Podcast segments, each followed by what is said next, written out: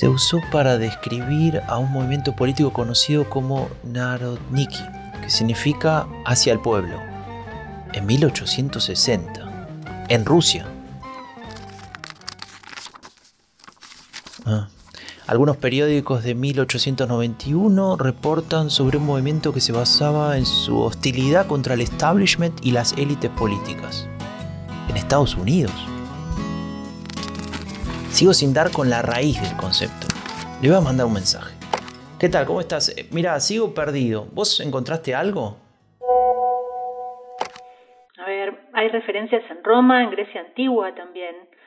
Creo que tenemos que cambiar la estrategia. En vez de buscar un origen y una explicación, mirar el asunto desde diferentes ángulos. Me parece bien, esa puede ser la mejor forma de entender qué es el populismo.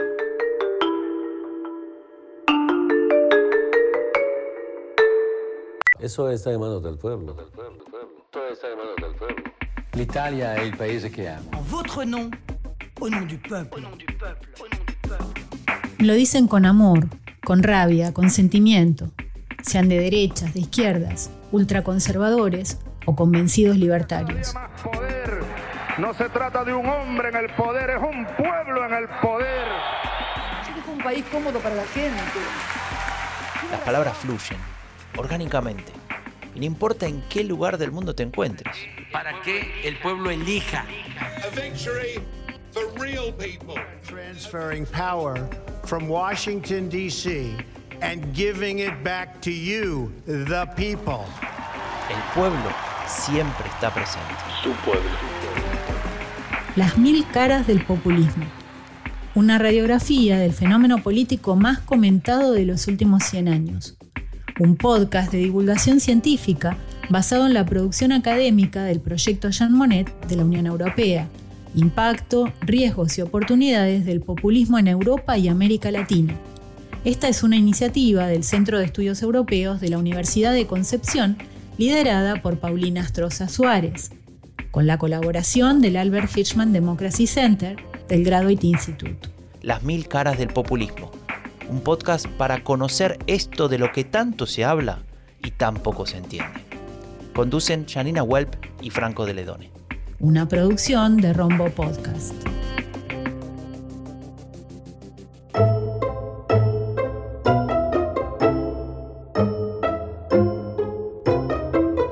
¿Seguimos hablando de populismo?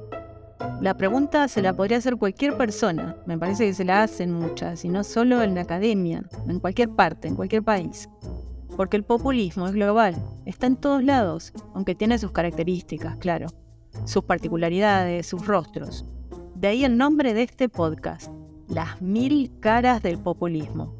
Aquí queremos profundizar este concepto, conocer sus dimensiones, entender su impacto y los riesgos y oportunidades que puede representar. Es un objetivo ambicioso tal vez, pero contamos con el equipo indicado. Son académicas y académicos de diversas universidades de todo el mundo que investigan sobre este tema y que nos van a ayudar a encontrar respuestas para estas preguntas. Exactamente. Y para no perder más tiempo, Franco, empecemos por donde hay que empezar, por el principio.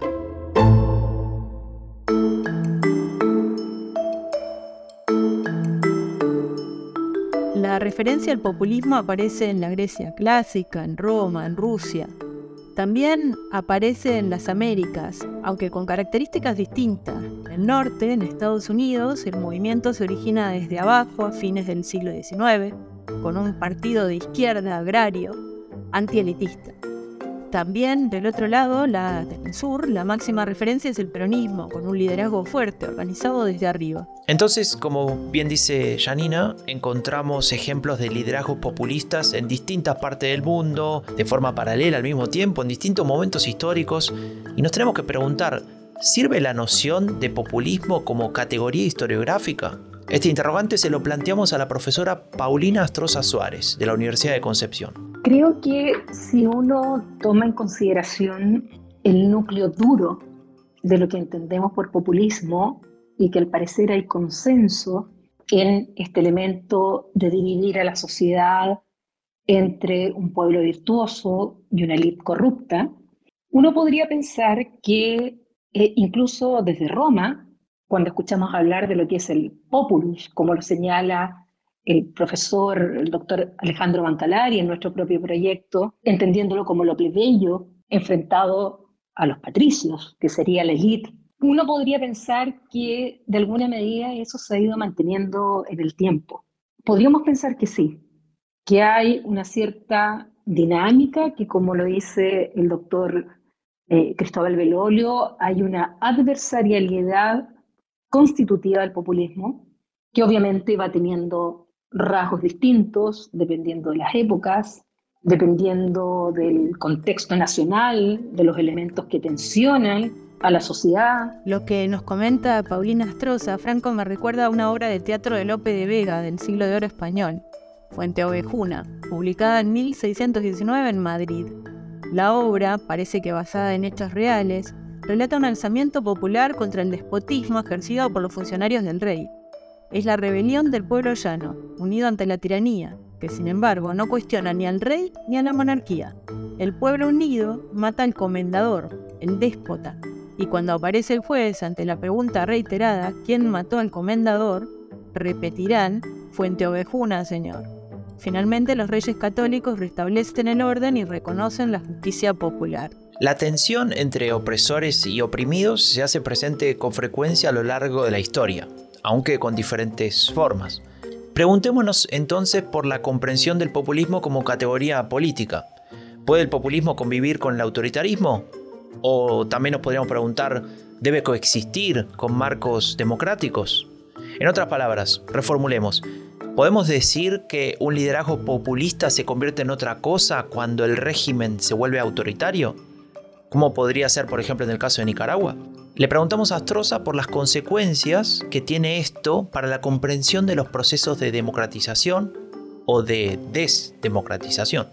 Si nosotros pensamos en, en que el populismo es sinónimo de democracia liberal, de alguna manera estamos reconociendo que el populismo está dentro del juego democrático y sería democrático. Es más, hay algunas posiciones que plantean justamente que el populismo es bueno porque busca más democracia, sobre todo a través de instituciones de democracia directa. Pero la pregunta surge, bueno, ¿en qué momento podemos pasar de un populismo, una democracia liberal, que va destruyendo esos cimientos de un Estado democrático representativo y sacándose de encima estas restricciones en favor justamente de los ciudadanos, de esa voluntad popular que dice representar, cuando pasamos de populismo, democracia liberal, a un régimen arbitrario o derechamente dictadura. La pregunta también podría ser, ¿es que podría mantenerse como democracia liberal y nunca transformarse en arbitrario?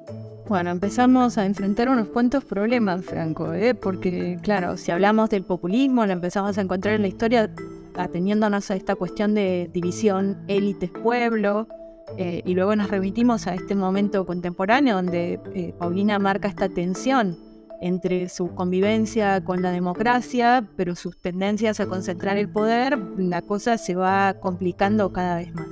Y sobre esto justamente le queremos preguntar a Paulina Estroza, porque desde la ciencia política, sobre todo la ciencia política europea, diría que en el ámbito latinoamericano hay más tensiones en la conversación sobre el populismo.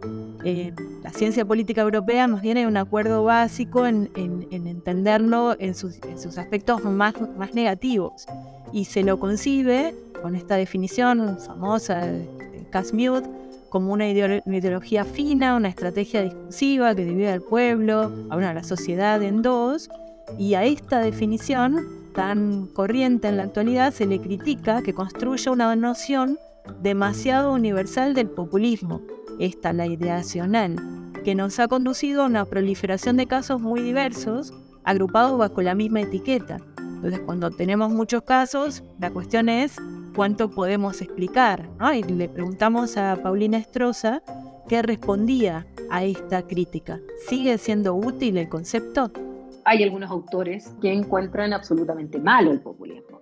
Para otros enfoques, como el de eh, Ernesto Laclau con Chantal Mouffe, por el contrario, el populismo es bueno por esencia. Y justamente lo que buscan es, a través de esto, transformar y refundar las bases de la democracia para que sea aún más democrática. Eh, en cambio, el este enfoque ideacional nos permite pensar que a veces el populismo, dependiendo del contexto, cómo se da, hasta dónde llega esta democratización o finalmente se transforma en una vía para saltarse los controles del Estado y concentra el poder, puede ser bueno o malo, dependiendo del contexto, dependiendo de estos factores.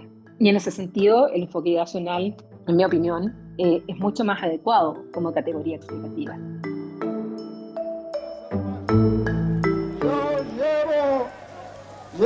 En mis oídos la más maravillosa música que para mí es la palabra del pueblo argentino.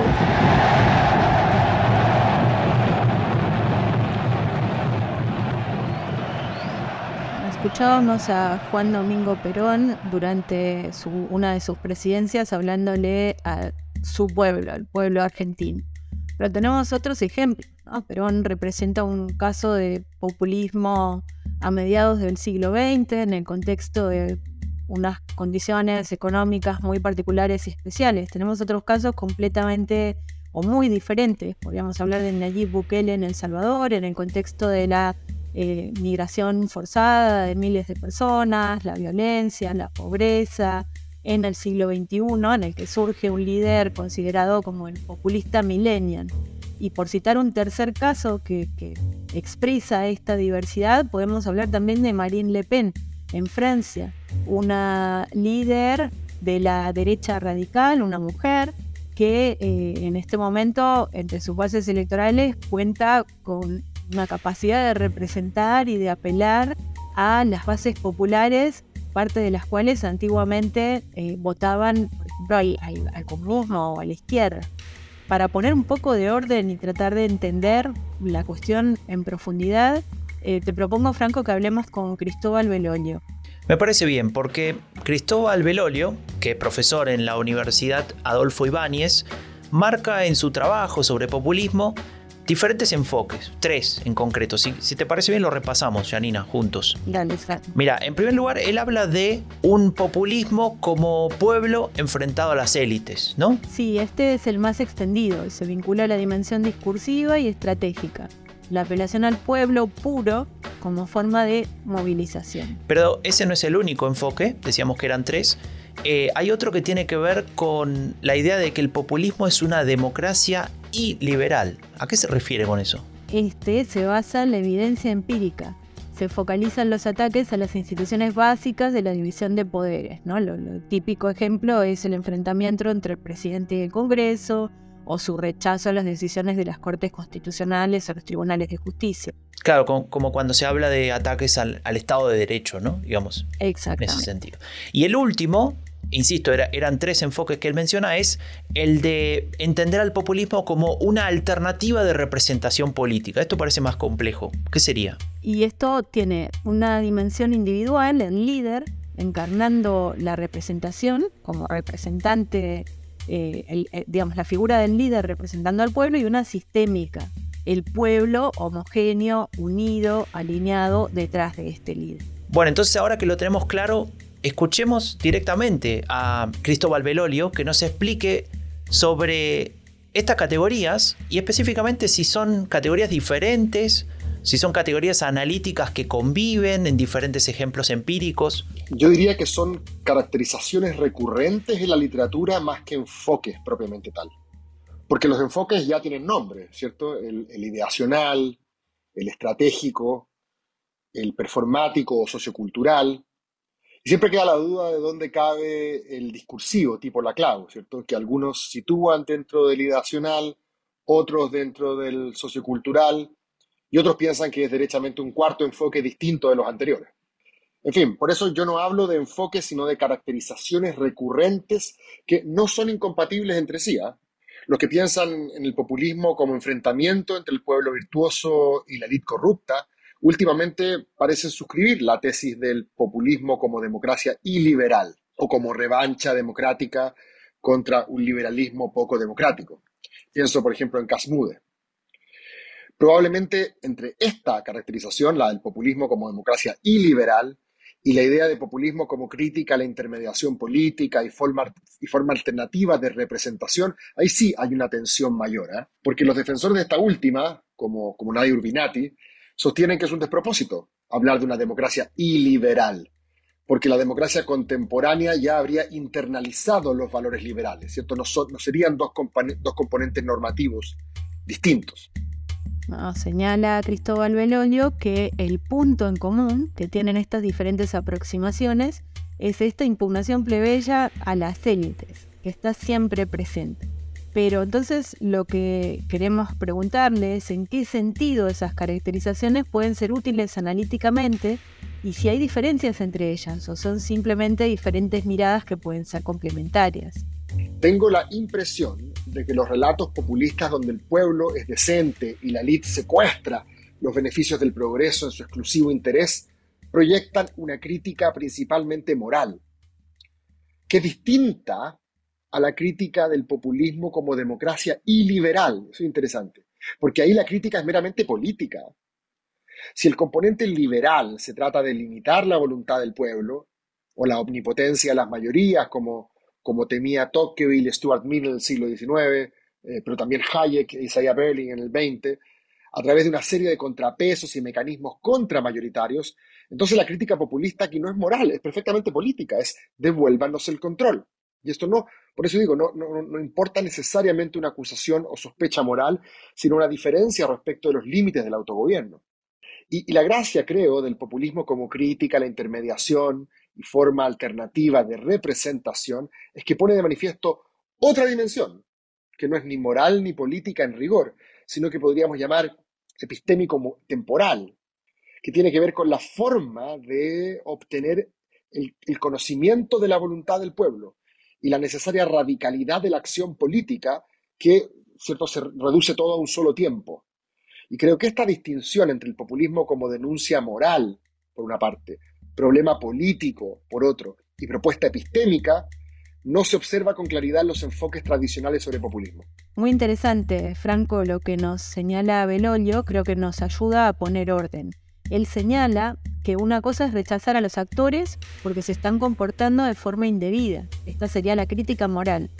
Una segunda es impugnar el sistema porque funciona mal todo el modelo sería el problema y no solo los actores con poder.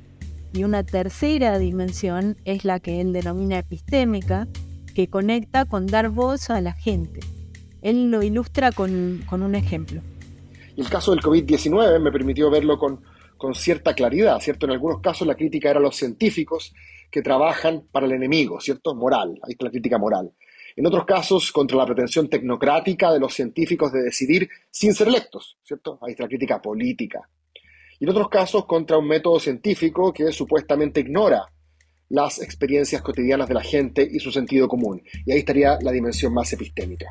El punto que aparece como más desafiante para la democracia representativa es el que se refiere a la crítica política.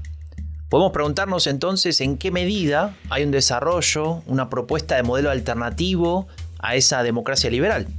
Belolio nos decía lo siguiente. Me imagino que sería algo así como una democracia sin contrapeso, ¿cierto? Sin límite a la voluntad del pueblo, expresada ya sea en procesos electorales de corte plebiscitario, lo que algunos llaman mayoritarianismo, eh, o a través de la voluntad putativa, ¿cierto?, que hace el líder. Me imagino una estrategia de devolución del poder a las masas.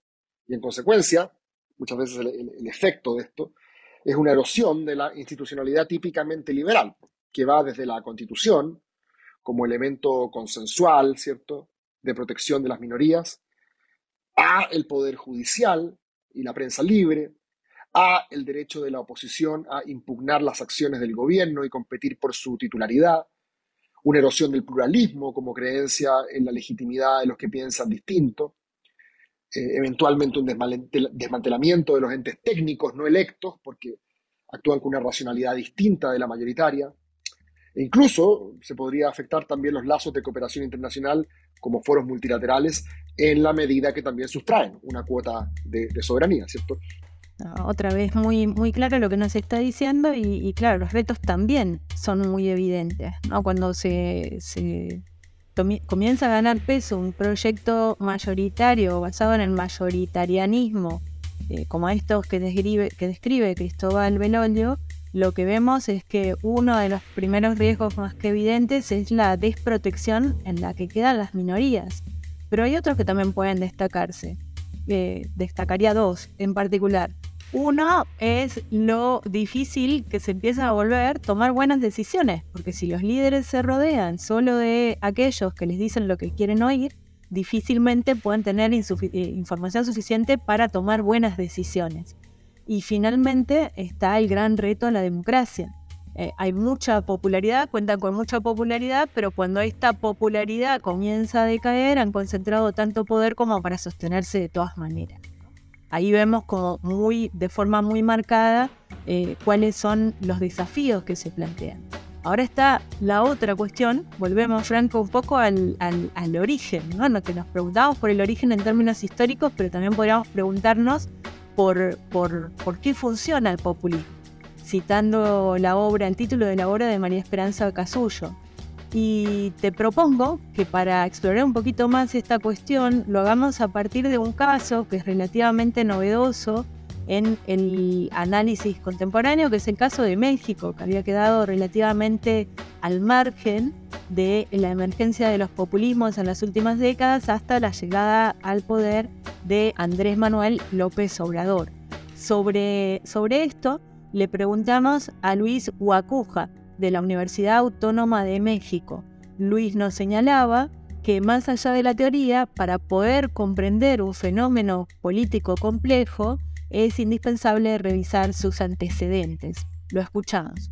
Un México cuya incipiente democracia padeció durante décadas de estructuras defectuosas y anquilosadas que propiciaron que los poderes económicos capturaran a la política y generaran entre otras cosas, una muy profunda y perversa desigualdad, esa que, en grado extremo, diría Tocqueville, podría acabar con la democracia. México es una de las 15 economías más importantes del planeta, pero con índices de desigualdad solo superados por países como Mozambique y la República Centroafricana. Inadmisible. Por ello, entre otras causas, ese sistema político tocó fondo y provocó que en 2018 el 85% de los mexicanos votaran en favor de un cambio, que encontró su cauce y desahogo en la figura y en la oferta política de López Obrador. Es cierto que en el afán de modificar las estructuras del pasado, el actual gobierno ha confrontado a distintos actores e instituciones del Estado, lo que también le ha significado derrotas en las urnas, como en 2021, o en el Congreso, o en la Corte, con lo cual, y pese a todo, el sistema de pesos y contrapesos prevalece. Una cuarta transformación que, con todo y sus contradicciones, inconsistencias e insuficiencias, representa un importante cambio político, con una fórmula incluyente que socializa la política al incorporar no solo en la narrativa, sino también con acciones a la mayoría de la población. Justo hace unos días, la revista Nexos publicó una encuesta que revela que cerca del 80% de los mexicanos cree que el país va avanzando. Casi un 70% siente esperanza para el futuro de sus hijos y más del 50% cree que el país va en buen camino. Quizás lo más significativo es que para muchas personas, sobre todo las más vulnerables, el actual gobierno les ha devuelto la dignidad. En suma, diría que México sigue siendo una incipiente democracia, más incluyente, en transformación y alejada, eso sí, de ese autoritarismo total. Es realmente muy iluminador eh, el, análisis que hace Guacuja del caso mexicano. Creo que estas tensiones de las que venimos hablando en este primer episodio que está llegando a su fin se hacen muy presentes. Tenemos un marco de partida eh, inadmisible, como dice Guacuja, México con niveles de desigualdad solo superados por países como Mozambique o República Centroafricana, mucho más pobres que México, que es un país de la OCDE, y en ese contexto la figura gobierno de Andrés Manuel López Obrador lo que hace es devolver la dignidad, dice él, y producir una inclusión social y esperanza. Creo que también es algo que hay que tener en cuenta. Esto, sin embargo, no se produce eh, sin tensiones y en particular eh, lo marcan en estas tensiones que afectan al Estado de Derecho. Seguiremos hablando sobre esto en otros episodios. Quisiera en cualquier caso retomar esta diferencia que hacía Cristóbal Belolio, que creo que nos permite aproximarnos a los casos con eh, una mirada un poco más compleja y completa. No es lo mismo la impugnación moral del sistema, hay que reemplazar a quienes gobiernan, que la impugnación política, hay que cambiar el modelo, que la impugnación epistémica. Hay unas élites que gobiernan sin escuchar y entonces lo que habría que hacer es incorporar algunos cambios en ese modelo para que se escuche a la sociedad y a las bases. Eh, finalmente diría también, y volviendo a, los clásicos en relación al concepto, que eh, sigue abierta la cuestión, seguiremos explorándola en otros episodios, alrededor de para qué sirve un concepto si se vuelve demasiado amplio y entran demasiados casos y pierde capacidad explicativa. Frente a esto, las opciones son varias, creo que no hace falta descartar la noción de populismo, pero sí de repente ajustarla un poco más para que pueda permitir explicar y también diagnosticar para producir recomendaciones, al final de eso también se trata.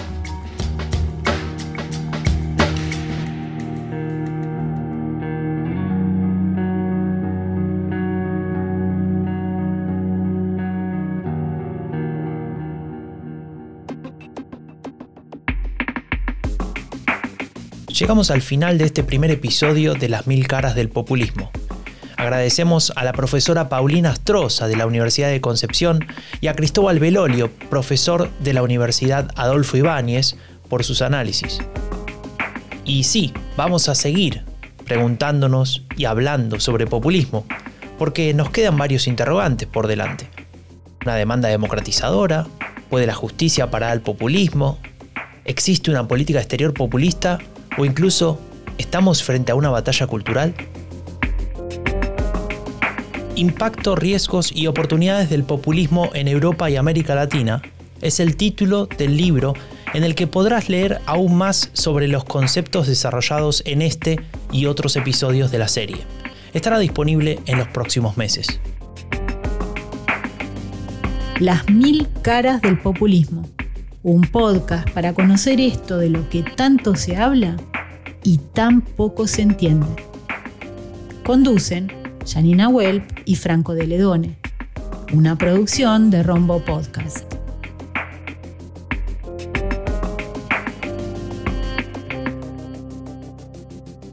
Y creo importante destacar en este punto que finalmente estamos hablando del poder, del poder, poder.